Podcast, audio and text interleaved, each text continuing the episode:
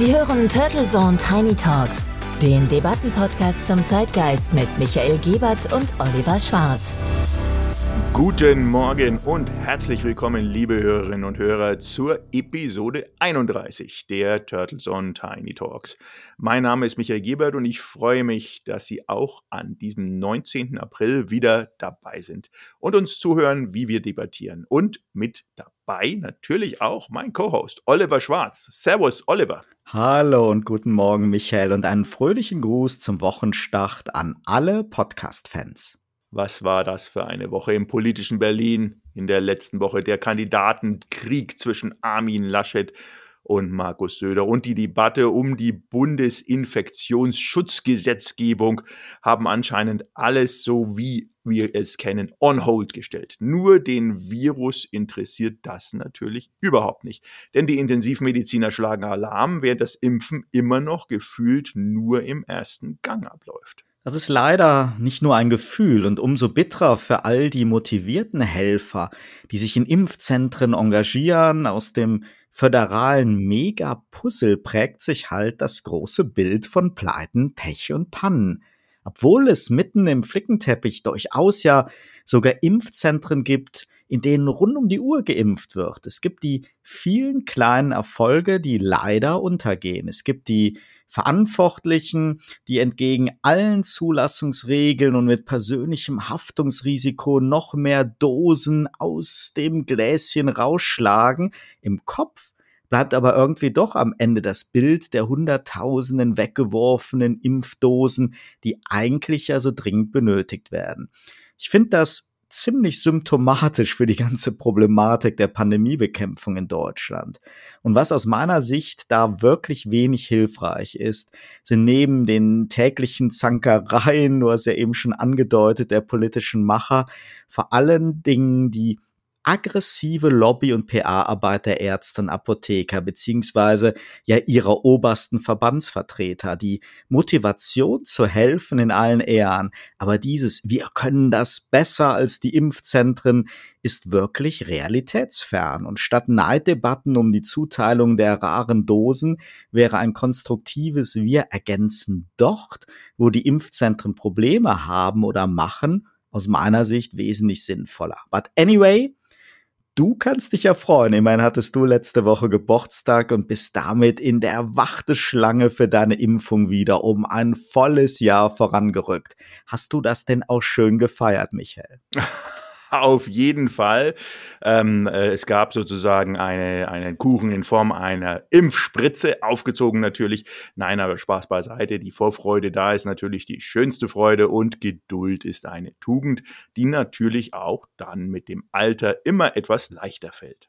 Ja, und Markus Söder hat ja speziell für dich schon Sputnik 5 oder Sputnik V optioniert. Ich würde den russischen Impfstoff Made in Bayern ja nehmen. Ja, das stimmt. Und Markus Söder hat ja eh ja Ambitionen Richtung Weltraum. Insofern passt es natürlich auch namentlich.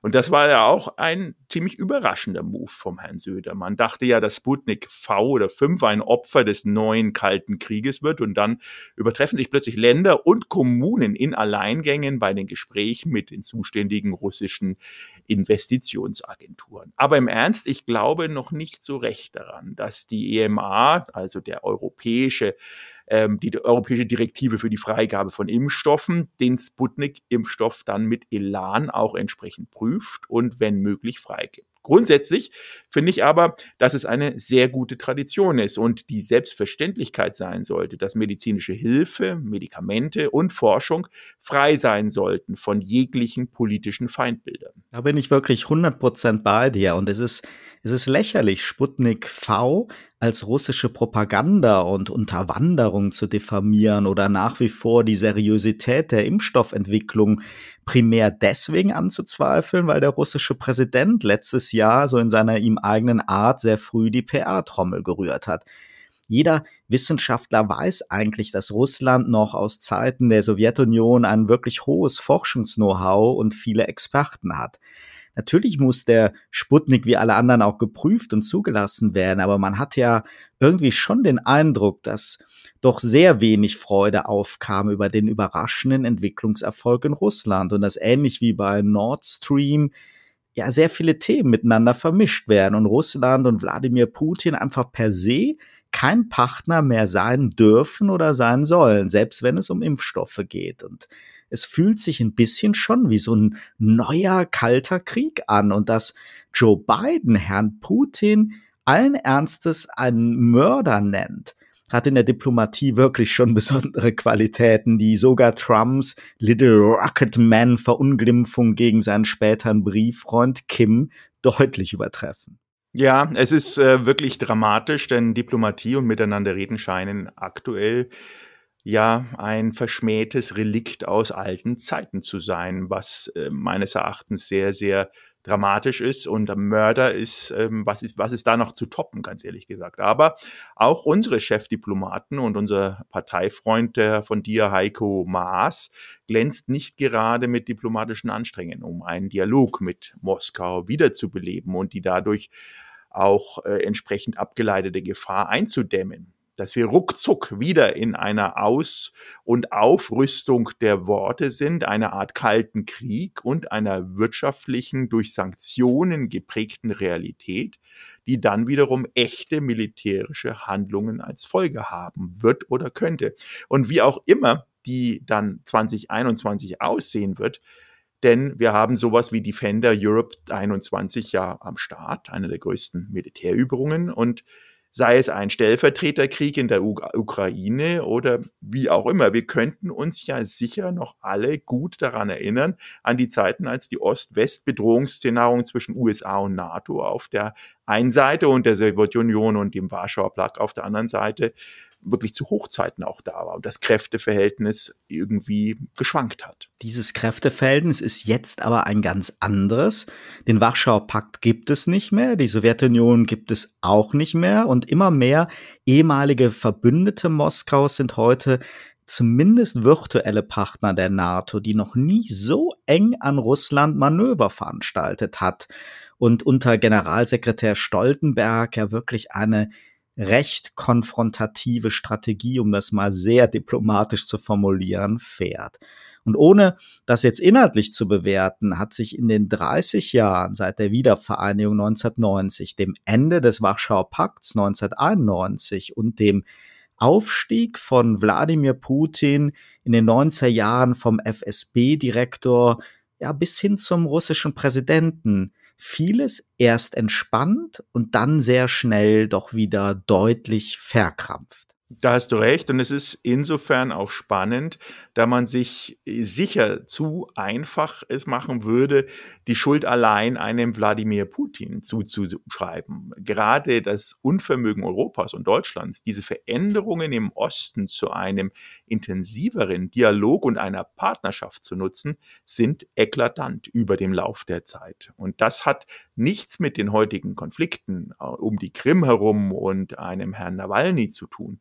Natürlich hat sich auch Putin immer wieder als unberechenbar gezeigt und wirkt aus heutiger Sicht ähm, eine, mit seinem Weg aus diesem Geheimdienstumfeld äh, bis hin zum vermeintlichen Zaren auf Lebenszeit mit ominösen oligarchischen Freunden geradezu geradlinig. Und das wird ihm aber vermutlich nicht gerecht. Ich sehe das auch so, dass es ein immer wieder gemachter und doch recht arroganter Fehler ist, russischen Präsidenten oder überhaupt fremden Staatsoberhäuptern ja, das Interesse am Wohl ihres eigenen Landes per se so abzusprechen, sie direkt so in eine Ecke von korrupten Drittweltdiktatoren zu stellen.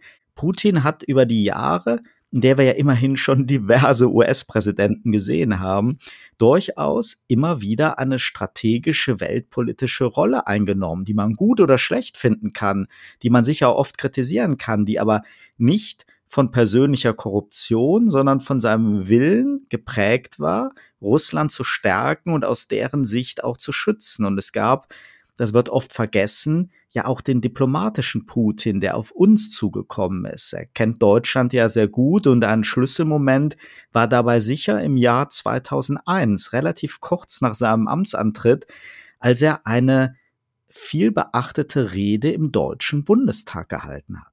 Ja, da mögen sich die einen oder anderen noch erinnern oder auch nicht, aber du hast einen validen Punkt. Die diplomatische Verhärtung kann man nicht nur einer Seite anlasten. Und diesen Moment damals im Bundestag, das war wirklich ein in mehrfacher Hinsicht historischer Moment.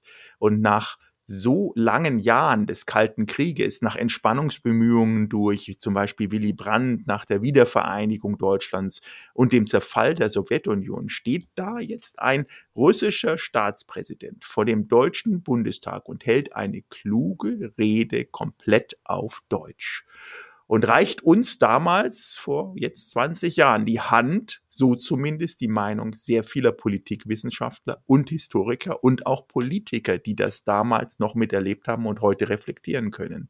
Derselbe Putin, der jetzt als Zar, Oppositionsunterdrücker, Strippenzieher hinter Giftanschlägen, Manipulationen der US-Wahlen und laut Joe Biden ja sogar als Mörder verortet wird. Genau das ist der Punkt. Wir, wir beide sind sicher keine Trolle Moskaus oder Putin-Fanboys, aber wenn einem etwas an Entspannung, Frieden und Diplomatie liegt, dann macht es sehr viel Sinn, sich diese 20 Jahre genauer anzusehen und zu fragen, warum das im Nachgang kein Startschuss für einen stärkeren Schulterschluss zwischen Europa und Russland war und keine Zementierung der ja herbeigewünschten Entspannung. Lass uns da einfach mal kurz in die Rede von Wladimir Putin damals reinhören. Sehr geehrte Damen und Herren, gerade eben sprach ich von der Einheit der europäischen Kultur. Dennoch verhinderte ihre Zeit diese Einheit nicht den Ausbruch zweier schrecklicher Kriege auf dem Kontinent. Sie störte auch nicht an der Errichtung der Berliner Mauer, die zum unheilen Symbol der tiefen Spaltung Europas wurde. Unsererseits existiert die Berliner Mauer nicht mehr. Sie ist vernichtet. Ich bin mir sicher, großartige Veränderungen in der Welt, in Europa und im Raum der ehemaligen Sowjetunion wären ohne Hauptvoraussetzungen nicht möglich gewesen. Und zwar ohne die Ereignisse, die in Russland vor zehn Jahren stattgefunden haben. Unter der Wirkung der Entwicklungsgesetze der Informationsgesellschaft konnte sich die totalitäre stalinistische Ideologie den Ideen der Demokratie und Freiheit nicht mehr gegenüberstellen.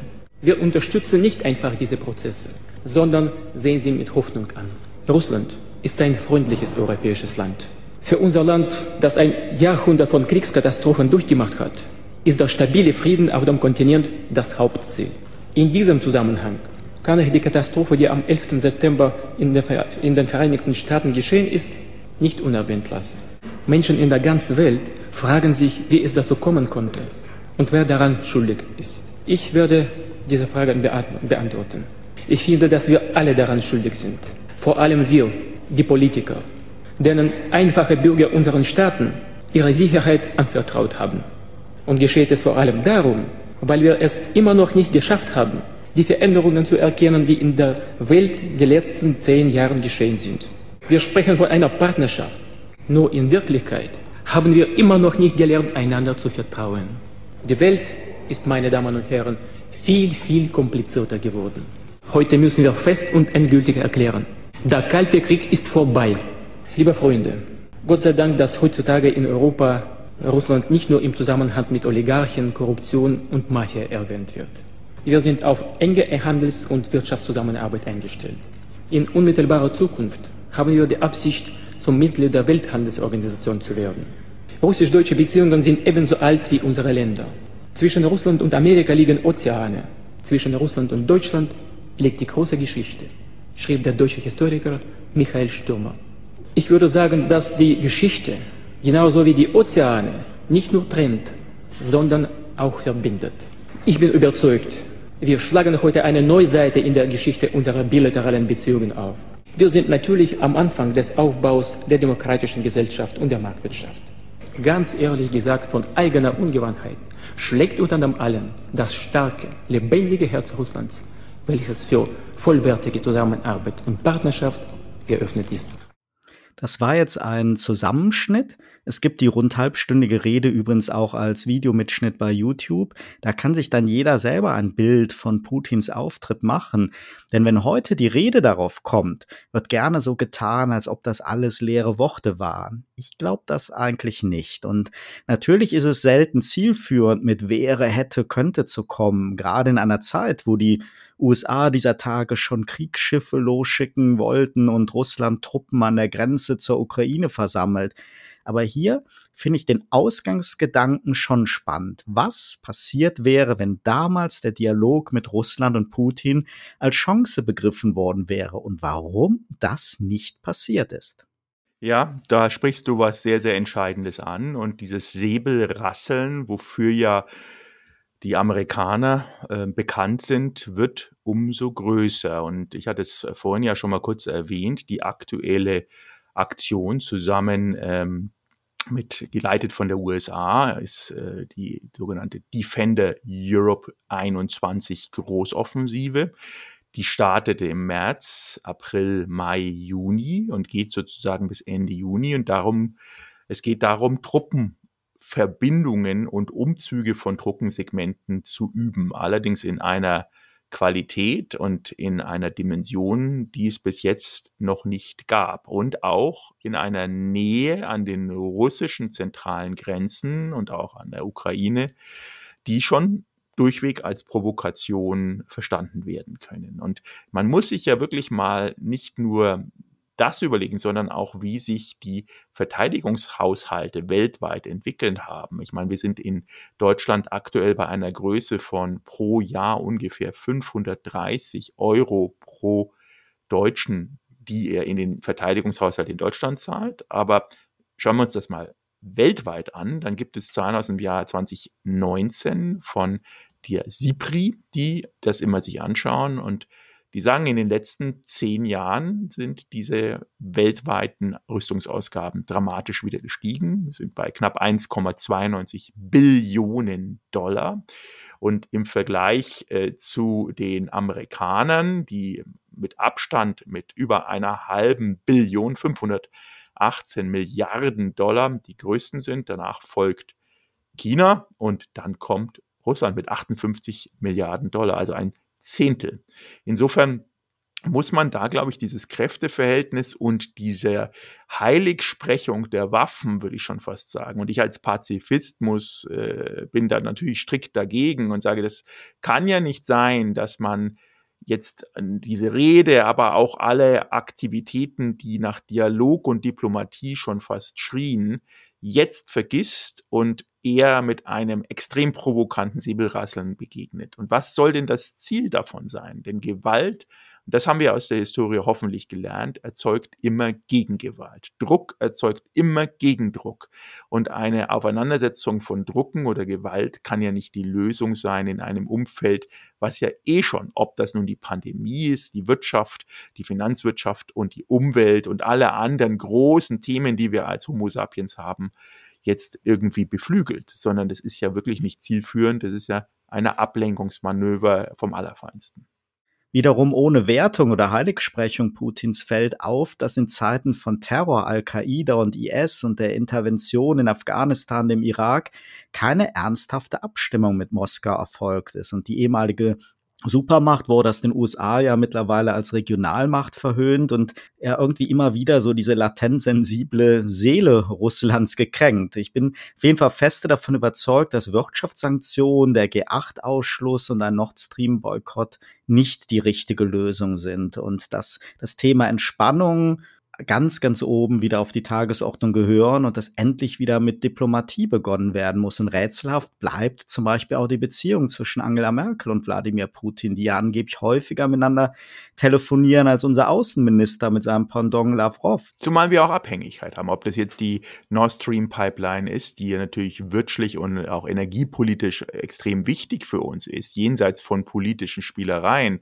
Eigentlich sollte ja unser Ziel sein, friedlich, diplomatisch ein Miteinander zukünftig für unsere kommenden Generationen zu beanspruchen und nicht auf Konfliktpotenzial der Vergangenheit die Zukunft aufzubauen. Dann hoffen wir mal, dass nicht die diplomatischen Fronten noch mehr sich in Richtung Kalter Krieg verhärten. Ich wünsche dir eine wunderschöne Woche und freue mich dann auf nächsten Montag. Turtle Zone Tiny Talks, der Debattenpodcast mit Michael Gebert und Oliver Schwarz. Immer zum Wochenstart auf allen Podcast-Plattformen und auf turtlezone.de.